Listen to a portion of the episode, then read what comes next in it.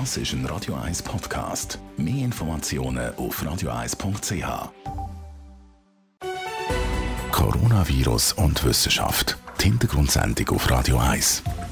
Der renommierte Wissenschaftsjournalist Beat Glocker, Gründer vom Internetportal higgs.ch und der Radio 1 Chefredaktor Jan von Dobbel erklären, was man zum neuen Coronavirus SARS-CoV-2 weiß und ordnet aktuelle Studien und Erkenntnisse ein. Mittwoch, 15. April. Herzlich willkommen zu der Sendung, wo wir Hintergründe über das Coronavirus diskutieren. Gestern ist die Sendung ausgefallen. Beat Glocker, wir müssen vielleicht noch schnell nachschieben, warum das genau passiert ist. Wie geht es dir? Ja, du verschonst mich ja gar nicht. Also, ähm, es hat mich jemand einen typischen Corona-Jogger genannt, oder? Jetzt, wo man hört, man soll sich bewegen und auch im Homeoffice zwischendrin Zeit hat, um das zu machen habe ich das natürlich auch gemacht, fließig joggt und, und gestern so eine äh, Achillessehnenentzündung eingefangen, da, dass ich keine andere Möglichkeit gesehen als mal in Notfall zu gehen, ob die, ob die Sehne gerissen ist oder, oder, oder ein Ermüdungsbruch. Aber das ist es alles nicht, das ist einfach eine schlichte Überlastung, eben ein Corona-Jogger. Und, äh, und ich habe es also nicht böse gemeint mit dem Corona-Jogger, muss ich noch sagen. ja, ist schon gut. Ich hätte jetzt nicht mal offenbart, dass du das bist, die Quelle. Aber ähm, nein, es ist, es ist alles gut. Äh, ich muss mich jetzt eben ein bisschen schonen, hochlagern, Schmerzmittel essen und ähm, bin fast ein bisschen high im Moment von diesen Medikamenten. Ja. Und wir haben ja sowieso entschieden, dass wir eigentlich ab dieser Woche nur noch jeden zweiten Tag die Sendung machen, also Montag, Mittwoch und Freitag. Und darum haben sie jetzt auch gestern ausfallen lassen, heute aber wieder natürlich da. Und wir haben viele Sachen zu besprechen.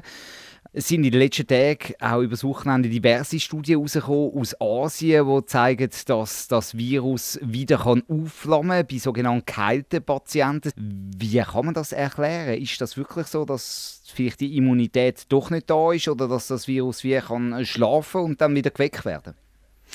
Also ich glaube nicht, dass es an der Immunität liegt, die nicht vorhanden ist oder zu wenig vorhanden ist, weil das würde ja heißen, dass die Leute wieder angesteckt worden sind.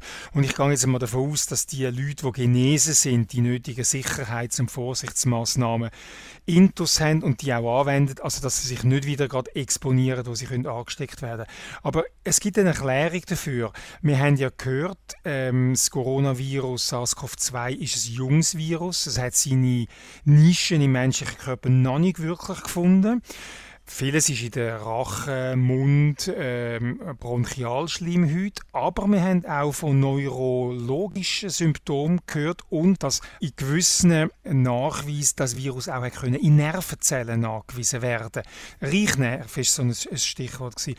Und wenn ich mir jetzt vorstelle, es ist jemand vom ersten Schub geheilt, man macht einen Abstrich, wie man es kennt mit diesen Stäbchen in de, in de, im Gaumen, im Rachenbereich und ja, der Virus hockt jetzt halt irgendwo in seinem Reichnerv und kann von dort wieder äh, einen Outbreak haben. Es ist durchaus plausibel, dass irgendwo noch ein kleines Depot im Körper schlummert. Es man kann auch noch jemand anders sein, wo wir einfach noch nicht angeschaut haben und wo wir keinen Abstrich genommen haben. Durchaus plausibel. Das würde ja dazu passen, dass in mindestens einer Studie hat man es nach dem Verlauf vom Krankenhaus das Virus können im Code nachweisen. Das heißt, man hat einfach auch anders gemessen. Vorher hat man Rachenabstrich gemacht, nachher im Code nachgewiesen.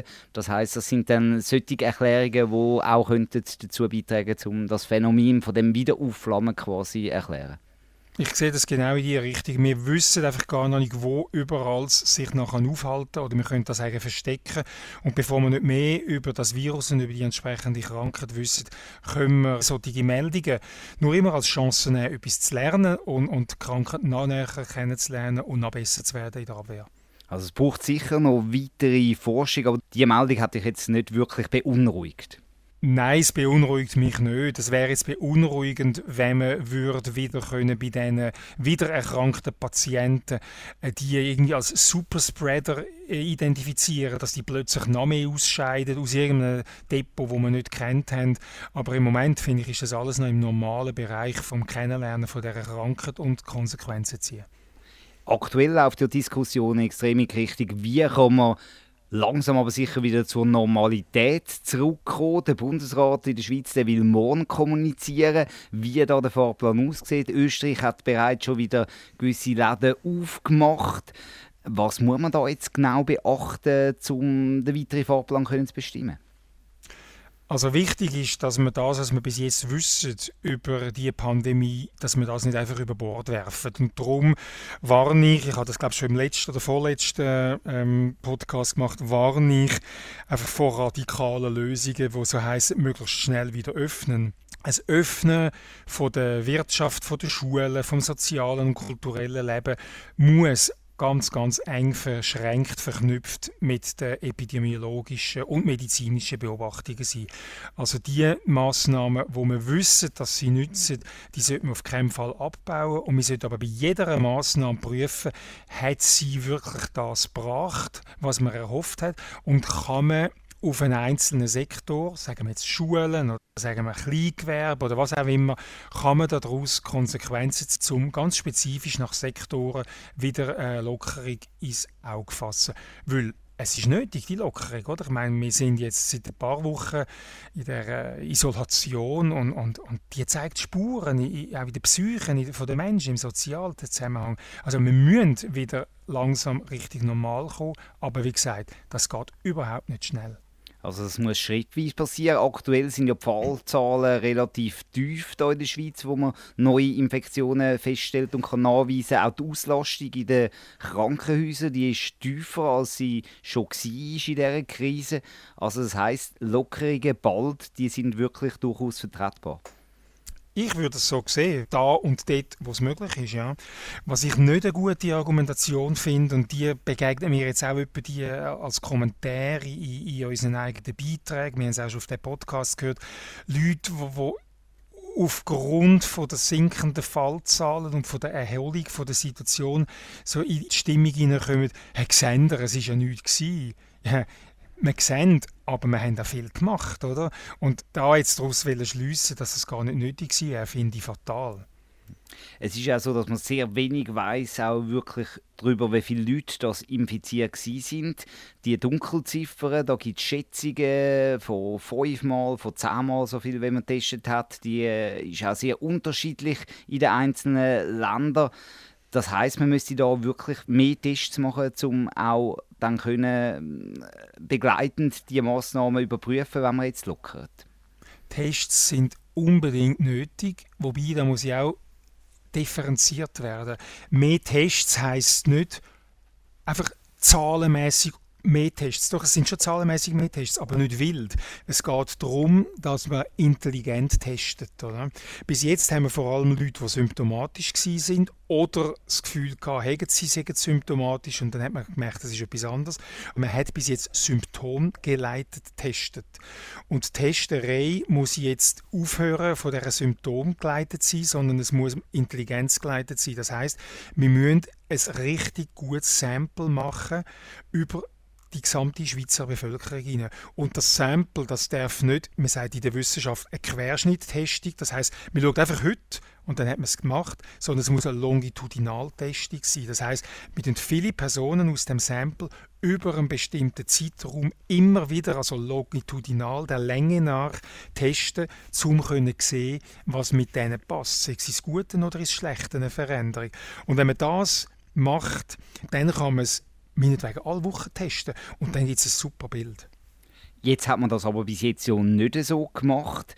Das heißt, man muss jetzt auch ein bisschen ins Dunkle raus Massnahmen lockern, weil man eben die Datengrundlage noch nicht hat. Ja, ins Dunkel ist jetzt ein bisschen schwarz-weiß gesagt, aber ähm, eine gewisse Unsicherheit gibt es immer. Man muss bereit sein, die verfügbaren Daten zu nehmen und dort lockern, was möglich ist. Und dort, äh, sobald man sieht, dass man etwas falsch eingeschätzt hat, muss man allenfalls wieder zurück. Oder? Aber es gibt ja Bereiche, wo man jetzt eher kann lockern kann und Bereiche, wo man ähm, weniger gut kann lockern. Zum Beispiel Schule ist etwas Wichtiges. Oder? Schule ist wirklich drastisch, was das nicht zur Schule gehen, was das für eine Auswirkung auf Familie hat, auf, bis hin zu Erwerbseinkommen, äh, Erwerbstätigkeit von beiden Eltern. Und da muss man jetzt extrem definieren, welche Schulen öffnet man. Oder? Und da gibt es ja den Vorschlag, dass man eben zuerst die Schulen öffnet, wo die Kinder am meisten angewiesen sind auf, auf eine enge Beziehung, auf eine enge Betreuung und das wären Primarschulen. Oder? Unis kann man viel später, weil das sind erwachsene Menschen, die können viel besser im Fernunterricht, digitale Lernmethoden, die kann man viel später. Also die Unis würde ich jetzt überhaupt noch nicht denken. Aber Primarschulen, das ist jetzt nicht meine Empfehlung, aber das ist jetzt eine Empfehlung von pädagogisch geschulten Menschen, dass man Primarschulen zuerst öffnet, Kitas nicht, weil in den Kitas kannst du keine keine Abstandsregeln einhalten, kannst keine Hygienemaßnahmen konsequent durchziehen. Also wirklich von Klassenstufe zu Klassenstufe schauen. Zuerst Primar, dann Sekundar und dann, ich weiß nicht, ob zuerst Kitas, aber sicher als letztes äh, die Unis wieder öffnen, Fachhochschulen. In diese Richtung geht ja auch Leopoldina, das ist die Deutsche Akademie der Wissenschaften, wo ein Paper vorgelegt hat. 18 Seiten ist das lang mit den Empfehlungen, wo es dort drin heißt, eben Schulen müssen wir möglichst schnell wieder aufmachen, aber gleichzeitig auch in den Schulen den Abstand weiter einhalten. Maximale Klassengröße von 15 Kindern soll man dort zulassen und halt auch Pausen zum Beispiel unterteilen, dass nicht alle miteinander in Pause gehen. Ist das aus wissenschaftlicher Sicht sinnvoll?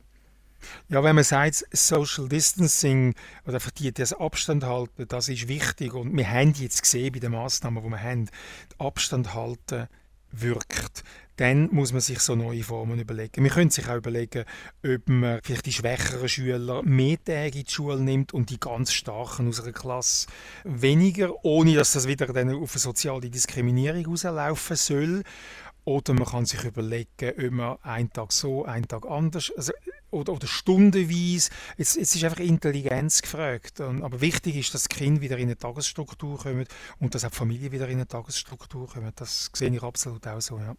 Die Deutsche Akademie der Wissenschaft die hat sich auch noch dem Thema gewidmet, ob man Risikogruppen soll separieren soll, also die quasi per Zwang weiter im Lockdown behalten. Und dort gibt es ganz klares Nein, das will man nicht machen. Das scheint mir auf den ersten Blick inkonsequent, weil die Leute sind ja die, die das größte Risiko haben. Ja, es scheint auf den ersten Blick inkonsequent, weil wir jetzt immer gesagt haben, wir müssen Risikopatienten, sprich vor allem Ältere und, und äh, Vorbelastete, schützen und sagen, ja, dann tun wir die einfach ja, aus dem Verkehr ziehen. Oder, oder, aber, aber es könnte eben auch als Einsperren empfunden werden, als unsolidarisches. Sie tun es nicht medizinisch begründen, sie tun es ethisch und mit dem Freiheitsrecht begründen und dass sie nicht würden einzelne Bevölkerungsgruppen einfach wegsperren, oder? Paternalistische Bevormundung wird da genannt in diesem Bericht, oder? Genau, paternalistisch ist das genannt, ja. Ähm, ja, ich, ich finde, es ist ein Argument, aber jetzt einfach ein, ein, ein Alters- oder das Pflegeheim wieder aufmachen für alle Leute, würde ich auch nicht, würde ich auch nicht sinnvoll finden. Es muss dort einfach die, die Regeln geben, wo wo ermöglichen, dass man den Abstand einhalten, dass halt in den, in den Kantinen oder im Restaurant im Internen nur jeder Zweitplatz darf besetzt werden, dass halt im Moment Besuch noch nicht möglich ist. Ich, ich, ich sage es immer wieder, es braucht einfach wirklich Intelligenz und es gibt keine Radikalmethode. Und da muss man natürlich schon auch verschiedene Wissenschaftszweige miteinander abwägen. Also das eine sind medizinische Überlegungen, das andere sind soziale Überlegungen, wirtschaftliche Überlegungen. Die laufen sich ja zum Teil zuwider. Da braucht es ein Abwägen. Das ist eine relativ schwierige Entscheidung, die Politik da muss treffen, weil es auch keine klaren Empfehlungen gibt. Ja, das finde ich das Starke an dem neuen äh, Dokument von der Deutschen Akademie, von der Leopoldina, dass da wirklich extrem eine breite Autorenschaft beizogen worden ist. Also wirklich von Pädagogik über Soziologie, Psychologie und verhältnismäßig wenig Biologie, Medizin das haben sie ja in den ersten zwei Berichten, die sie gemacht haben, äh, abgehandelt.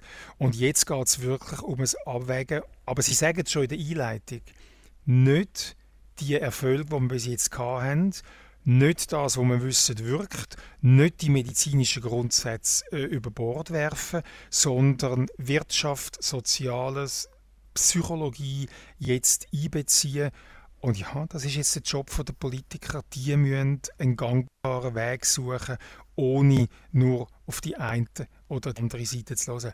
Wobei ich finde es sehr gut, haben sie am Anfang einfach auf die Epidemiologen und die Virologen gelesen, weil das ist sozusagen ein Notfall gewesen. Man muss sich vorstellen, wenn das Haus brennt, oder, dann, dann fängst du einfach mal an löschen und dann überlegst du noch nicht gerade, ob jetzt die Modelleisenbahn im Keller durch das Löschwasser Schaden nimmt.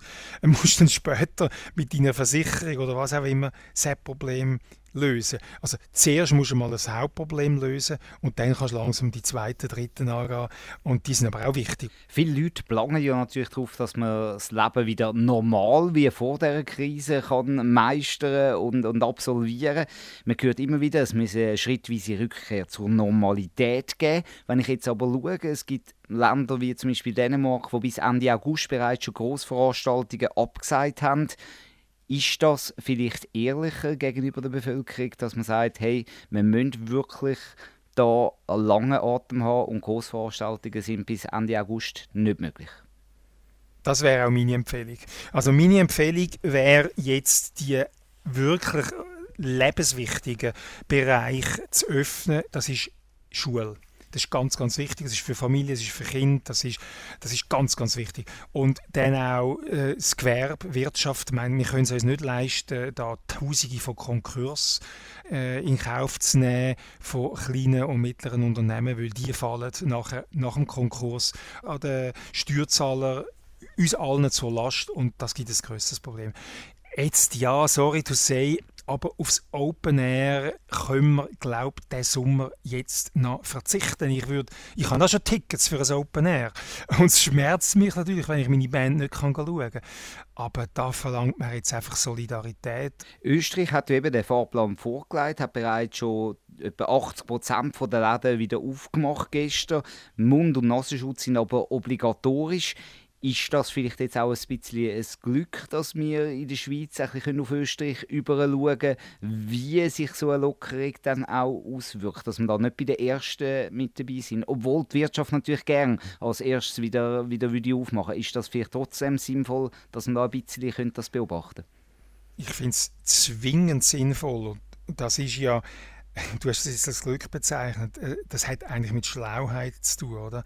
Man beobachtet, was machen andere. Österreich ist ja auch mit Massnahmen als schneller als wir und sie haben überhaupt weniger Fälle gehabt. Sie haben Berechtigung jetzt früher zu öffnen.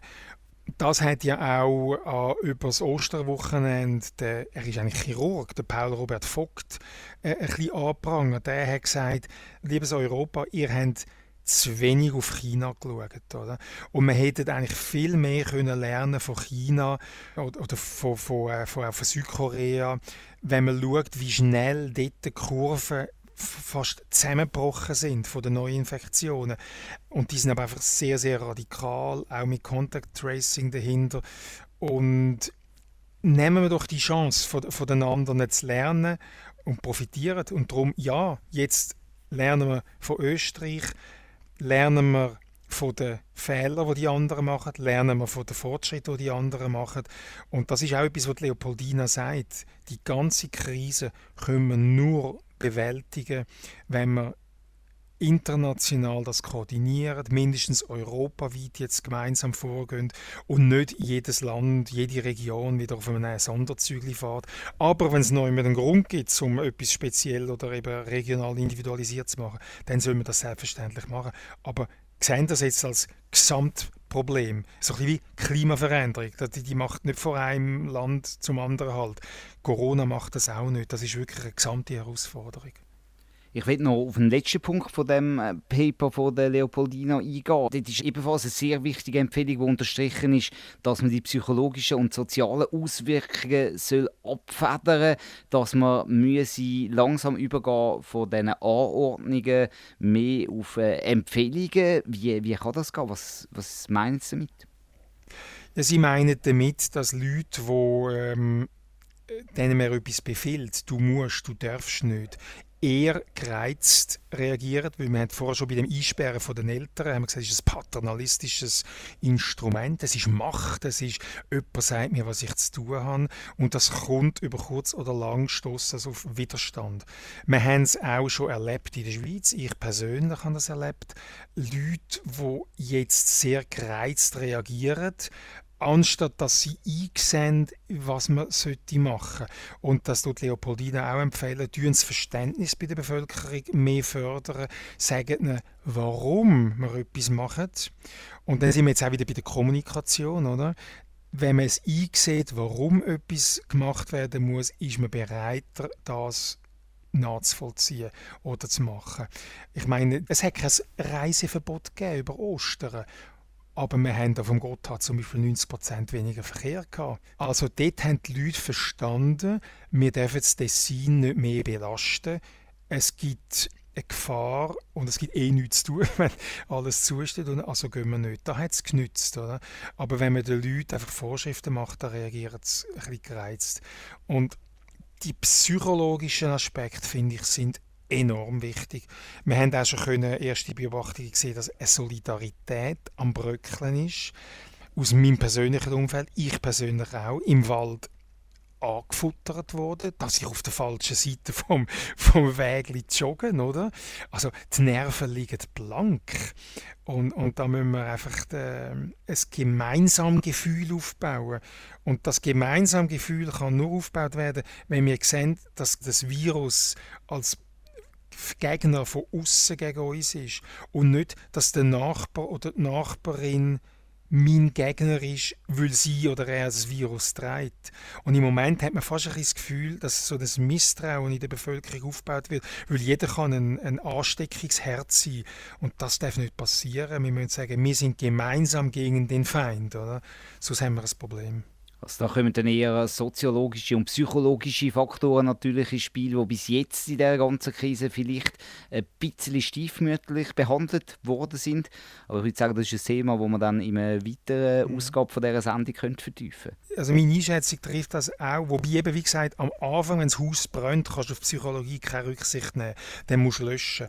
Aber man sollte glaube auch schneller als der Bundesrat das gemacht hat, sollte man zum Erklären und weg vom Anordnen. Und es hat so eine Aussage gegeben, ich weiß nicht, ob es von Daniel Koch oder von unserer Berse war, der sagt, das ist kein Sprint, das ist ein Marathon. Ja, okay, das ist ein Bild, aber ich würde gerne wissen, wie lang der Marathon ist. Oder? Man kann nicht sagen, du renn jetzt einmal einen Marathon. Und wenn jemand nicht weiß, dass es 42, irgendetwas Kilometer ist, schickt man den einfach mal ins Lockdown rein und sagt, das ist im Fall lang. Aber was heißt lang? Ist lang zwei Monate, ist lang vier Monate. Also die konkrete Zahl sollte man, glaube ich, meines Erachtens, oder hätte man sollen früher kommunizieren, einfach zum sagen, wie lang ist der Marathon. Und ich hoffe mir sehr, dass morgen da konkretere Ankündigungen gemacht werden, die eben sagen, wie lang die Durststrecke ist. Oder? Und die wird im Bahnenbereich viele, viele Monate sein. Eben Open Airs. Ich glaube nicht, dass es das Jahr große Konzert wird geben. Und das muss man den Leuten sagen. Und es ist manchmal unangenehm, wenn man das sagt. Ich habe das ja gestern im Faktist auf Radio 1 gemacht und Leute reagieren ziemlich hässig, wenn man das ihnen sagt. Aber dann muss man ihnen erklären, warum das so ist. Oder? Wir sind gespannt, was der Bundesrat da morgen verkündet. Die Sendung die gibt es dann übermorgen, am Freitag wieder. Wir wechseln jetzt hier in den Zweitagesrhythmus. Besten Dank, Berg Glocker, dass du dir Zeit genommen hast und noch ganz einen schönen Nachmittag. Ja, also wie gesagt, ich gehe jetzt mein Schmerzmittelflash ausschlafen. Aber übermorgen beim sozialen und psychologischen Thema bin ich wieder voll dabei. Ich freue mich. Gute Besserung wünsche ich dir natürlich. Danke. Und Ihnen, liebe Zuhörerinnen und Zuhörer, danke fürs Interesse und auch ganz einen schönen Abend. Coronavirus und Wissenschaft. Die Hintergrundsendung auf Radio 1 mit dem renommierten Wissenschaftsjournalist Beat Glocker vom Internetportal higgs.ch und dem Radio 1 Chefredaktor Jan von Dobbel. Am Montag, Mittwoch und Freitag nach dem 4 Uhr auf Radio 1 und als Podcast auf radio1.ch und higgs.ch weil das Wissen rund ums neue Coronavirus SARS-CoV-2 für uns alle wichtig ist. Das ist ein Radio 1 Podcast. Mehr Informationen auf radio1.ch.